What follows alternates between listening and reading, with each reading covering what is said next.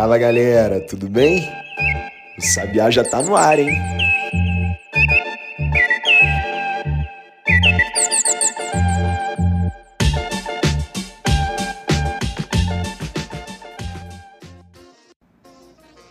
Trinta e um de março de 2022. Eu sou Maurício Ferro e em até 10 minutos vou contar para você os principais destaques do noticiário. O primeiro deles talvez você já tenha acompanhado, porque isso tomou o dia inteiro nessa quarta-feira.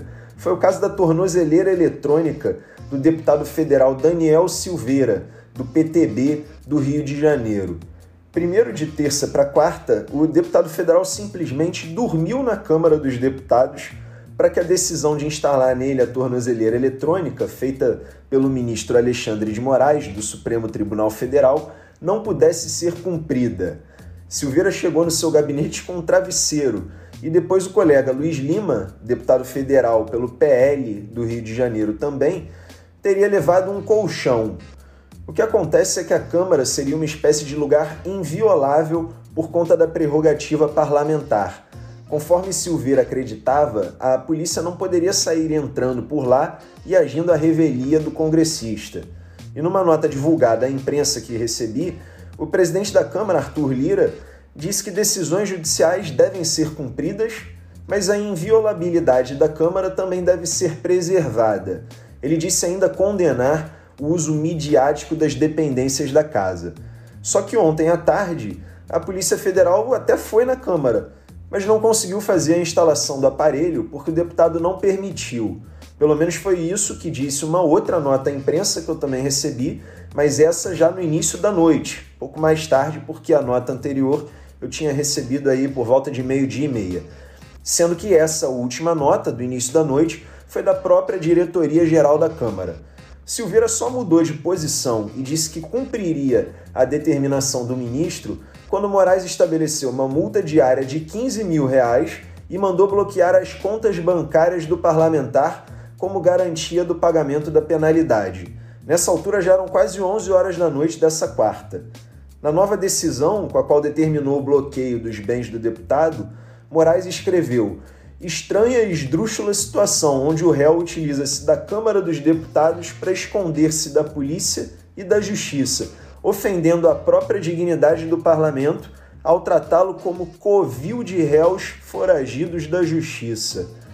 A nota pesada do Moraes depois ainda ironizou a atitude do congressista, dizendo o seguinte: não só estranha e esdrúxula situação, mas também de duvidosa inteligência a opção do réu, pois o mesmo terminou por cercear sua liberdade aos limites arquitetônicos da Câmara dos Deputados, situação muito mais drástica do que aquela prevista em decisão judicial. Nesse caso, Moraes está falando que a decisão prevista é da aplicação da tornozeleira eletrônica e não do cerceamento da liberdade.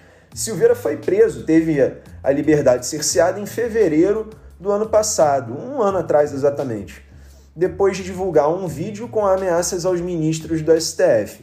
Ele passou ao regime domiciliar e foi solto definitivamente em novembro, mas ainda com várias medidas restritivas. É, desde o, último sábado, dia 26, a determinação para que ele passe a usar a tornozeleira. E no dia 20, próximo dia 20, o Supremo Tribunal Federal deve julgá-lo em plenário. A guerra na Ucrânia também continuou ontem, depois das negociações entre as duas partes terem avançado na última terça-feira e da Rússia anunciar uma redução drástica dos seus ataques, sobretudo nas cidades de Kiev, que é a capital, e Chernihiv, que fica ao norte. O anúncio de redução dos ataques não significava, no entanto, um cessar-fogo, conforme já tinha alertado o vice-ministro da Defesa da Rússia, e de fato não significou o governo de Chernihiv registrou ataques durante a noite toda. E se você tem acompanhado esse podcast, já deve saber da quantidade de ataques que a cidade de Mariupol teve durante todo esse período de conflito. Para te situar, como eu disse, Chernihiv fica no norte da Ucrânia e é a cidade mais bombardeada por tropas russas depois de Mariupol. Por outro lado, em Kiev a noite teria sido tranquila, sem bombardeios, mas com disparos de sirenes e barulhos de bombas nos arredores. O que também continuou foi a forma de agir dos países ocidentais. Os Estados Unidos anunciaram mais 500 milhões de dólares em ajuda à Ucrânia, e o Reino Unido anunciou uma nova rodada de sanções com a proibição do fornecimento de assistência técnica para navios e aviões que poderiam beneficiar uma pessoa já sancionada. E por fim, em cinco semanas de guerra, o número de refugiados da Ucrânia já supera os 4 milhões.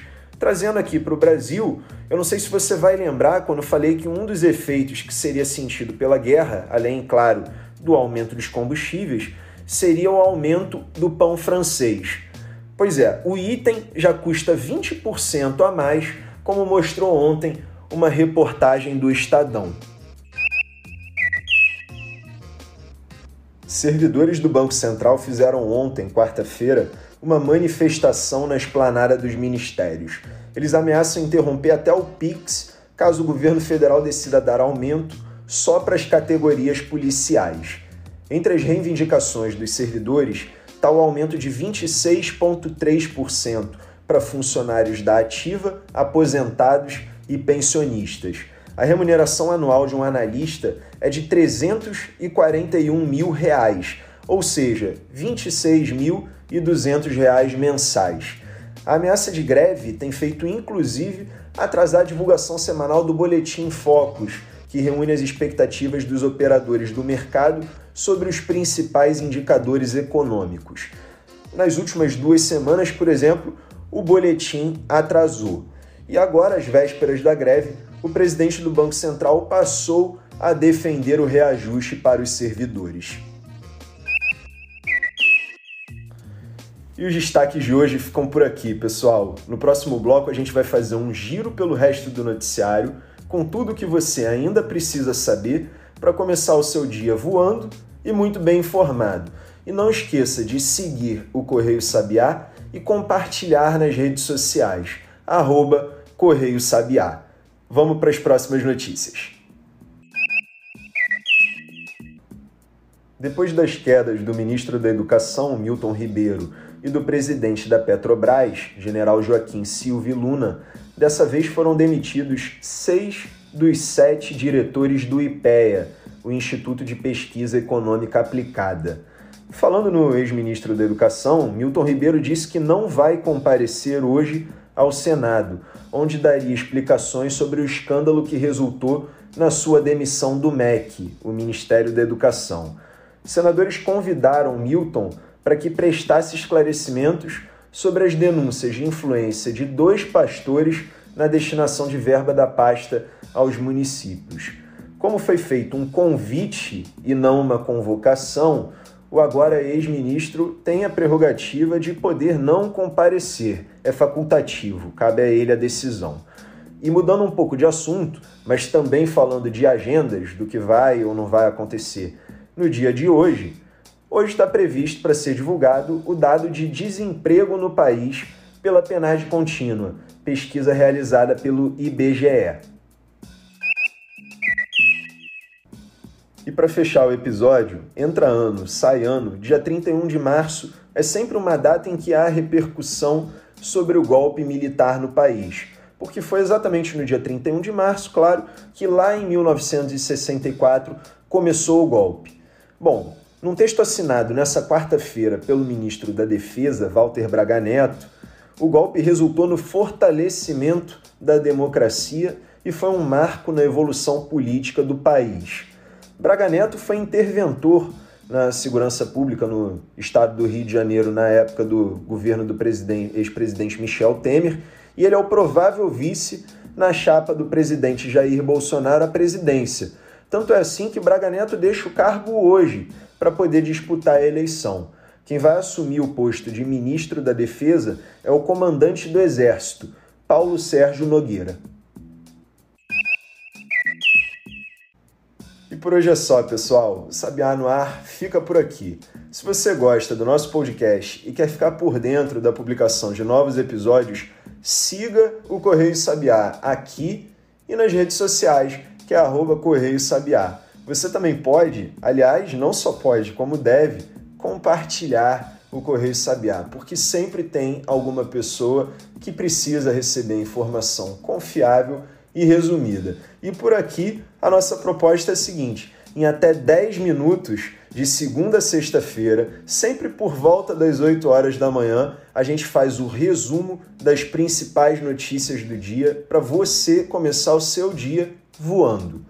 A produção, apresentação e edição do podcast é feita por mim, Maurício Ferro, criador e diretor do Correio Sabiá. Já a edição do áudio é da Bia Brito e as trilhas sonoras são de autoria do Rafael Santos. A identidade visual do João Gabriel Peixoto. Eu te vejo amanhã, na sexta-feira.